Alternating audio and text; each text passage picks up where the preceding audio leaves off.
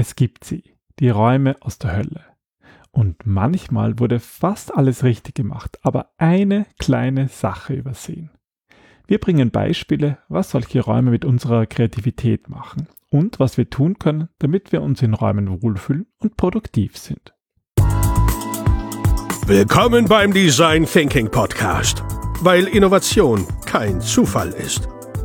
Hier gibt es Tipps und Tricks aus dem Beratungsalltag von Ingrid und Peter Gerstbach, damit du innovative Lösungen entwickelst und erfolgreicher bei der Arbeit bist.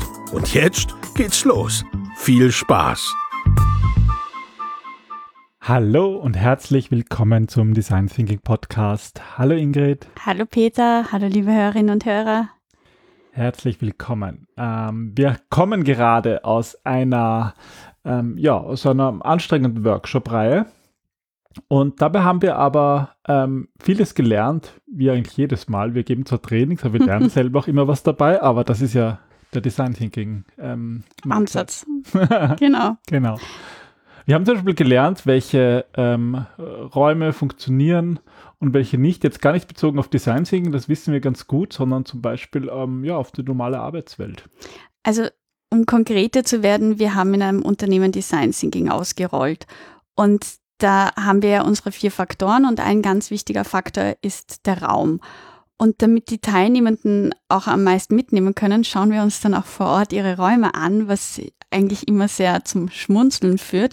Und was dieses Mal auch ganz interessant war, weil dieses Unternehmen tatsächlich das gesamte Raumkonzept so ausgerichtet hat, um andere, um Partner nachdrücklich zu beeindrucken. Also das war mehr ihr Ziel, Employer Branding zu machen, aber auch Partner-Branding und weniger ähm, jetzt ausgerichtet ist darauf, dass sie zum Beispiel gute Workshop-Räume haben oder dass sie, ähm, dass die Kaffeemaschine funktioniert. Also, also ich mein, das muss man natürlich jetzt schon ins rechte äh, Licht drücken.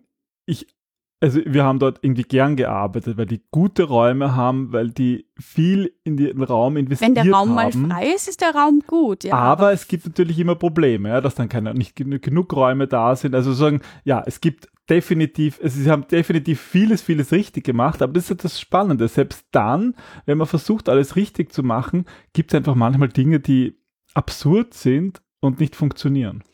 Ich, ich frage mich ganz ehrlich, ob sie viele Dinge richtig gemacht haben, so wie du sagst, oder ob es ähm, nicht ein Zielkonflikt ist, wie wir dort festgestellt haben. Also, dass einfach das Unternehmen mehrere Ziele hat. Einerseits eben Employer Branding, Partner Branding und andererseits Mitarbeiterzufriedenheit oder die Mitarbeiter, das Unternehmen hat zum Beispiel massive Probleme damit, die Mitarbeitenden wieder ins Office zu holen. Ja, viel und, machen viel Homeoffice, was ja, prinzipiell geht, aber halt irgendwie doch dann alles so ein bisschen leer ist gerade. Aber ne? unter anderem auch deswegen, weil sie nicht sehr glücklich mit den Räumen sind. Also das ist irgendwie an einem Freitag dort zu sein und wir waren jetzt meistens Mittwoch, Donnerstag, Freitag dort, ist wirklich gruselig. Das ist einfach zu leer. Ja. Das ist wie in einem Spukschloss. Es ist dunkel, es ist leer. Wenn du jemanden triffst, machst du Puh und also es ist irgendwie, ich weiß nicht. Äh, auf der anderen Seite, was ich ganz cool finde, wollen sie jetzt eine Hundezone einrichten.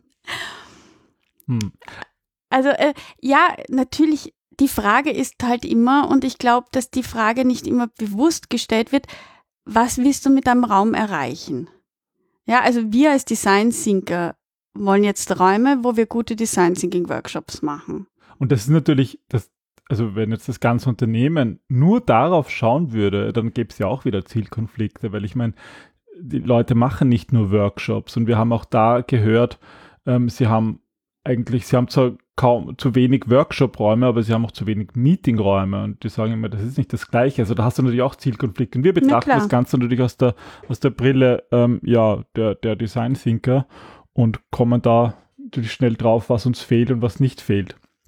Aber ein Ding, der mir sehr in, in Erinnerung geblieben ist, ist ein, ein Foto, was mir sein Teilnehmer noch im Nachhinein geschickt hat, von einem dieser, die haben so, so ähm, ja, so kleine Telefonboxen, die halt von der Akustik her gut sind und wo man eben auch seine, wo man halt kleine Konferenzen machen kann mit einer, also eine Person mit seinem Notebook, irgendwelche Online-Konferenzen.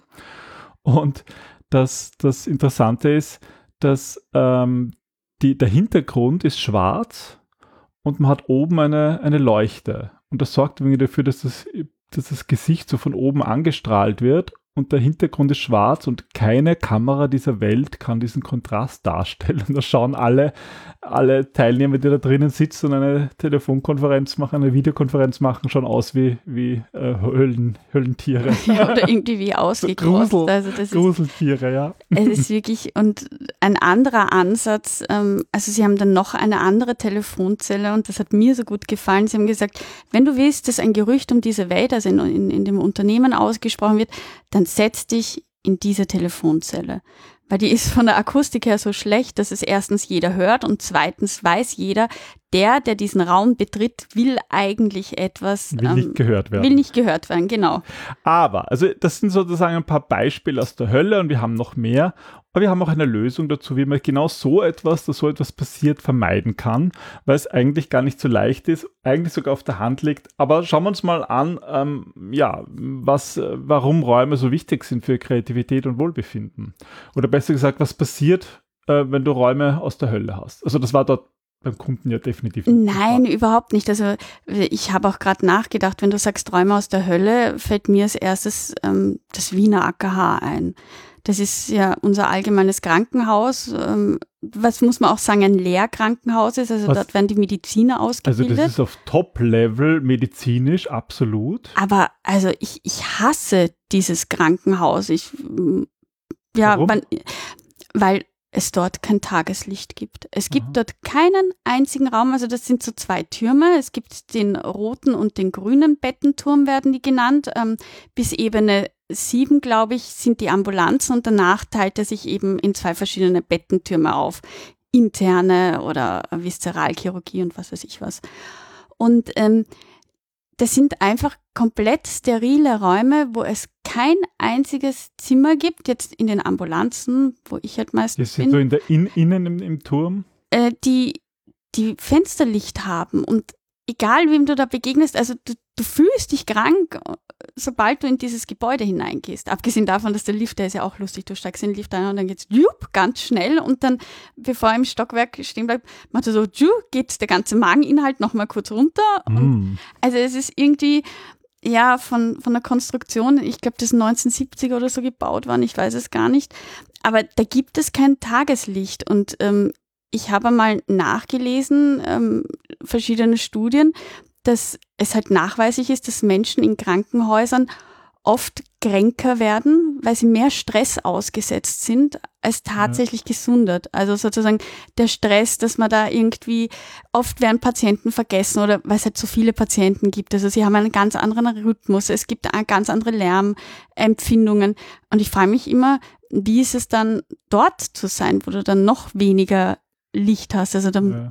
also ich muss sagen, die, die Betten, die sind dann schon in den Bereichen, die heller sind. Da aber gibt sogar man, Fenster, die diesen, allerdings verschlossen sind. Ich frage mich auch, wie das mit den Ärzten dort sein muss. Die arbeiten dort, die, die haben ja nicht nur 8 Stunden Dienste, die haben ja dann 24 Stunden ja. Dienste und haben 10, 24 Stunden kein Tageslicht. Ich meine, das ist ein Wahnsinn und man, da gibt es auch Studien, die zeigen, dass, dass das fehlende Tageslicht Erkrankungen wie Diabetes und Herz-Kreislauf-Erkrankungen, natürlich Schlafstörungen und Depression, dass die das, das Risiko dafür erhöhen mhm. können. Und ja, das in einem Wunder. Krankenhaus. Also Tageslicht ist einmal ein ganz wichtiger Aspekt und wenn das fehlt, dann haben wir ja so ein bisschen Raum aus der Hölle. Aber ein anderer Ding ist auch die Temperatur.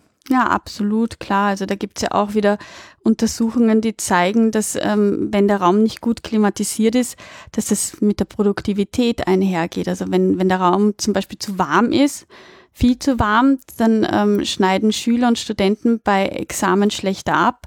Das korreliert ganz stark miteinander. Wobei ich finde, ich merke das bei uns im Space so, dass es halt auch so so was Individuelles ist, ja, ob jemand äh, ob jemandem zu kalt oder zu warm ist, die perfekte Temperatur für jetzt ein Team in einem Workshop-Raum zu finden, das war ja auch dort bei uns, das ist wirklich schwierig. Ja. Und am besten ist es, wenn keine Fernbedienung herumliegt, weil sonst hast du irgendwie warm, kalt, warm, kalt. Und am Schluss sind alle krank. Ja, das stimmt. Ja, da hat jeder ein anderes Wohlfühllevel. Aber klar ist, wenn es zu warm ist, also wenn halt zum Beispiel wirklich mal ein 30 Grad Tag ist, dann ist Kann die Produktivität arbeiten, ja. ohne passender Kühlung, sei es durch die Mauern, sei es durch, durch Klimatisierung, kann man einfach nicht mehr gut arbeiten. Ja.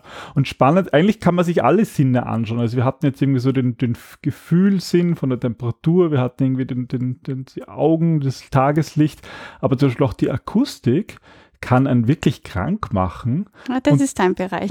ja, die Akustik interessiert mich so. Und ich habe, es gibt ja so, so akustisch tote Räume. Also das wird halt teilweise verwendet, um gewisse, um gewisse Aufnahmen und Tests zu machen. Also das ist nicht nur ein, man kennt das vielleicht von einem Aufnahmestudio, da wird Akustik eingesetzt, das ganz wenig Nachhall nur ist, aber es gibt so auch akustisch wirklich tote Räume, wo du nichts hörst. Heißt, wenn du da was sagst, dann, dann hörst du das, dann ist es sofort weg und das fühlt sich furchtbar an. Mm die meisten Menschen halten es dort keine Minute aus. Du gehst in diesen Raum und die wird sofort schlecht, die wird wirklich übel.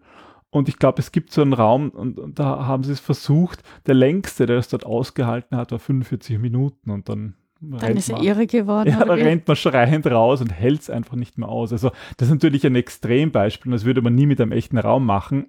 Ja, aber so kann das auch gehen. Hm. Hm.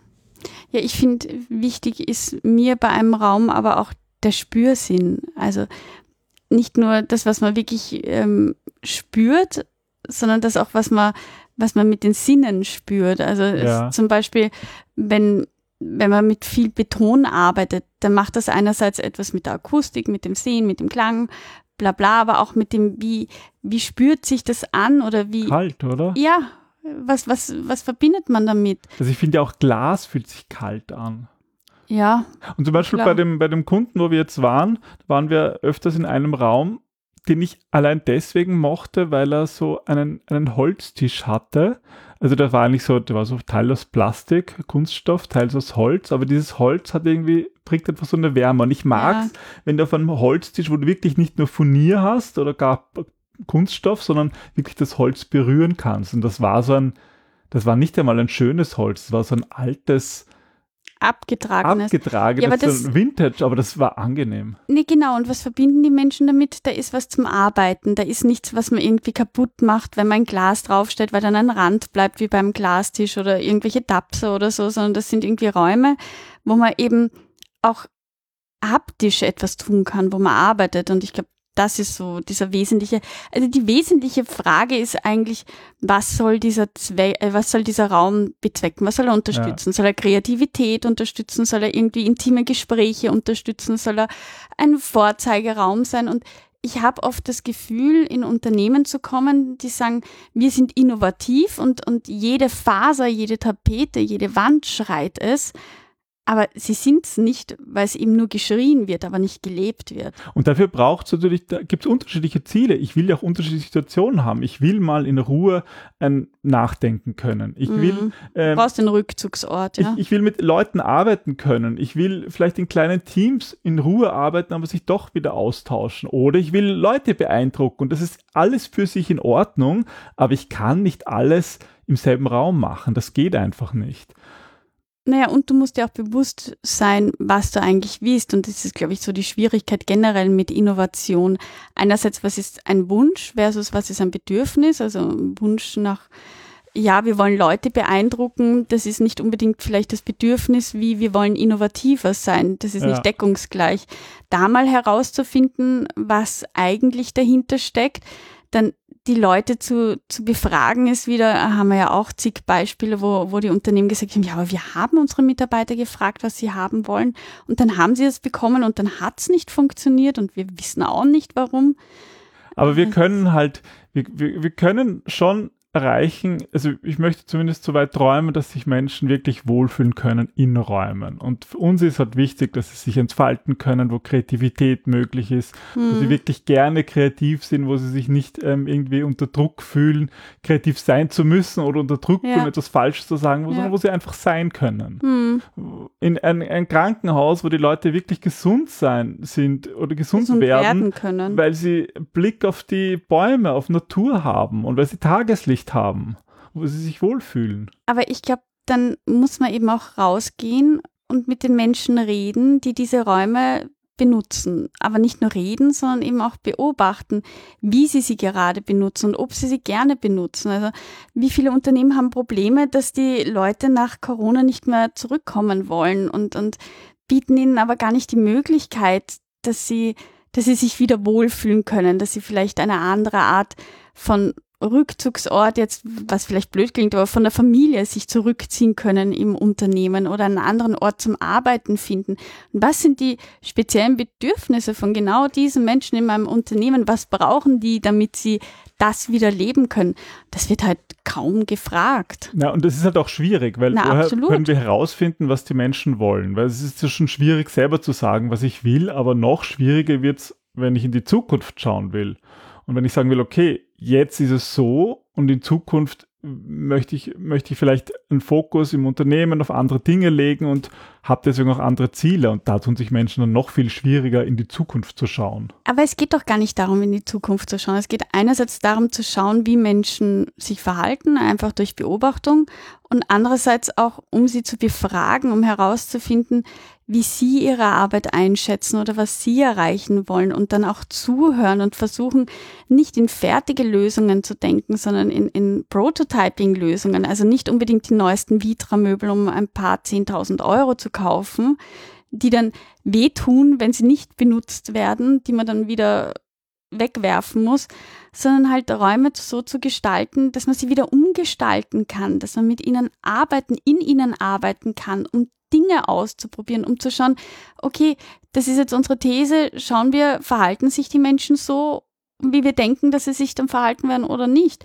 Dazu gehört einfach Befragung und Beobachtung. Und das ist halt das, was wir aus dem Design Thinking gelernt haben, dass wir eigentlich auch in die Architektur übertragen. Ihr müsst es befragen, ihr müsst es beobachten und man muss es halt auch selber nutzen. Ja. Das, das sind wir wieder beim Anfangsthema. Ja? Der, der, der Mitarbeiter, der uns dieses Foto geschickt hat von dieser Box, die im Hintergrund schwarz ist, das schaut einfach gruselig aus. Ja? Mm. Und ähm, ich bin mir sicher, dass die Leute, die das designt haben, sich gute Gedanken gemacht haben, aber irgendwo in der Umsetzung ist dann plötzlich rausgekommen, dass das Licht oben ist und der Hintergrund schwarz. Mm. Aber ich bin mir auch sicher, da hat sich noch nie, also die, die Einer das von designt denen. haben, hat sich nie hineingesetzt und hat dort eine echte Konferenz gemacht. Mhm. Vielleicht haben sie mal das Notebook aufgeklappt. Das wäre das wär eh schon Mhm. viel, ja, aber sie haben sicher nie eine einstündige Konferenz gemacht und vor allem dann den anderen gefragt, wie habe ich ausgesehen. Das stimmt, ja, das glaube ich auch nicht. Und das fehlt einfach irrsinnig oft, dieses, dieses probieren wir es aus, bevor wir sagen, das, das ist jetzt ein tolles Produkt. Ja. Mm. Das will keiner hören. Naja, klar, weil die Leute haben sich da Gedanken gemacht und äh, sie denken, das ist genau die richtige Lösung. Und dann ist auch eine Angst da, dass jemand sagt, nein, ist nicht, passt nicht. Ja. Und dann war das alles umsonst? Nein, was eben nicht, es, es wären so man kleine. Sachen. Daher würde, es reichen, den Hintergrund nicht schwarz zu machen, sondern irgendwie beige oder irgendeine andere Farbe, die halt vielleicht auch ein bisschen, ja, dann kann man immerhin, dann kann man immerhin einen Greenscreen-Effekt machen, schön. Also so einfach ist es nicht. Und auch wenn wir die Leute befragen, ist es ja manchmal so, dass sie einfach nicht wissen, was sie wollen und was andere sagen. Es Darauf ist auch nicht ihre Aufgabe. Darauf darf man nicht bauen. Ja? Nein. Und das ist so ein bisschen die Schwierigkeit oder auch der Denkfehler. Es ist nicht die Aufgabe von deinem Kunden, dir zu sagen, wie seine Lösung ausschauen sollte, weil sonst wir das selber machen. Das heißt, Fazit ist, wir brauchen intelligente und empathische Gespräche, dass wir genau hinter dieses Offensichtliche hin, drüber blicken können. Wie definierst du intelligente Gespräche? Naja, dass ich sozusagen mir auch gut überlege, ähm, was ich frage und wie ich frage und wie komme ich hinter dieses verdeckte Bedürfnis, die Zeit, wann ich frage. Wir Mhm. hatten zum Beispiel mal ähm, gehört von in diesem Unternehmen von einer Umfrage, äh, wo es darum geht, brauchen die Leute Spinte und Kleiderständer.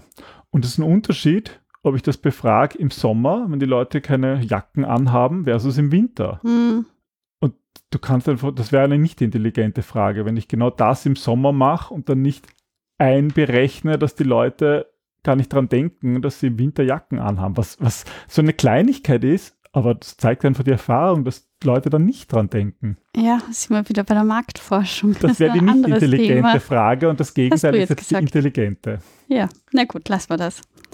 Na eh, aber, aber du, du hast vollkommen recht. Es geht darum zu befragen, ins Gespräch zu gehen, zu beobachten, sich auch ein bisschen Zeit zu lassen, um zu schauen, ist das ein einmaliges Erlebnis jetzt gewesen? Nutzen die die Telefonzelle gerne oder gab es keine Ausweichmöglichkeiten, verschiedene Hypothesen durchzuspielen und, und einfach auf einem niedrigen Niveau zu beginnen. Ja, man könnte jetzt im AKH zum Beispiel mehr Pflanzen aufstellen. Ich meine, ich weiß zwar nicht, wie die überleben das sollten ohne Fenster. Ist auch wieder schwierig, was die ewigen Bakterien, die sich da jo, bilden. Das hat alles so seine Gründe, aber das sorgt dann dafür, dass das total clean und grauslich ist. Ja. Ah, na gut, lass mal das AKH, ich glaub, das kannst du nur abreißen. Gut.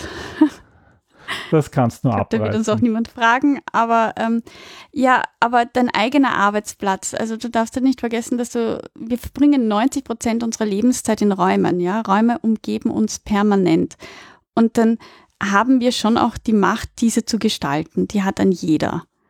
Aber dann gestalte sie auch so, wie du sie brauchst. Und, und da kommt auch wieder ein Design-Thinking-Prinzip ähm, hinein des Prototypings, dass man Dinge halt auch falsch machen kann, aber man muss sie halt dann auch verändern. Genau, also es reicht nicht, sie nur falsch zu machen und zu sagen, aha, sondern das ist Lernchance zu sehen und sagen, okay, und was kann ich machen? Das erinnert mich jetzt gerade dran, ich glaube, ich werde dann noch den Mitarbeiter, der mir dieses Bild geschickt hat, ähm, zurückschreiben und sagen, schau mal, ob du da nicht einen anderen Hintergrund reinhängen kannst. Ich glaube, das ist eine Filzwand. Ja, kann man auch irgendein Stofftuch viel Spaß mit dem Hausmeister. Das schaut ja, da kann man sich anschauen, welche Prozesse genau das verhindern. Aber so können Unternehmen agiler werden, so können sie besser werden und so ist vielleicht auch dieser Traum möglich, dass wir Büros haben, wo sich Menschen wirklich wohlfühlen und wirklich kreativ sein können. I have a dream. Na dann. Of the perfect space. ja, das ist alles alles, was wir eigentlich mit Design Thinking machen können, das ist oh, unser, unser Leben und unser Ansatz. Mhm. Und den kann man auch auf Räume ver verwenden und Räume gestalten, wo wirklich Kreativität die Chance bekommt, sich auszubreiten. Und das ist da und das hängt so viel von den Räumen ab, wenn ich ehrlich bin, sogar mehr als von den Methoden. Aber das ist eine andere Geschichte. Genau, aber dieser Podcast hat ja auch schon bereits viele Folgen. Ja. Wir haben noch die Auflösung unserer Umfrage vom letzten Mal. Uh. Da ging es ja um ähm, Introversion und Extraversion. Und ähm, wir haben tatsächlich ähm, einen über, ich würde sagen, überdurchschnittlichen Anteil von Introvertierten, die zumindest bei diesem Yay. Podcast mitgemacht haben. Mhm. Und das ist natürlich auch nur eine Selbsteinschätzung. Wenn ihr das noch machen wollt, dann schaut in den letzten, in die letzte Episode hinein. Da findet ihr in den Shownotes den Link und natürlich auch im gesprochenen Text. diesmal gibt es keine Umfrage, aber diesmal gibt es eure Denkaufgabe, dass ihr in eurem Unternehmen mal bewusst herumgeht und schaut, was, womit seid ihr eigentlich nicht zufrieden und nutzt das aber nicht, um irgendwie zu jammern, sondern was zu ändern. Und zwar auf kleinem Niveau. Das kann auch schon im Homeoffice sein. Vielleicht zusammenräumen, vielleicht eine Pflanze hineinstellen. Vielleicht ja. einen schwarzen Hintergrund bedecken mit einer anderen Farbe. Oder einen hingeben, so wie ihr euch wohlfühlt. Und wenn wir dann auch ein, von euch ein Foto bekommen, über das Vorher-Nachher, dann sind wir ganz glücklich. So An podcast.gerstbach.at. Dann. Bis zum nächsten Mal. Bis bald. Tschüss. Tschüss.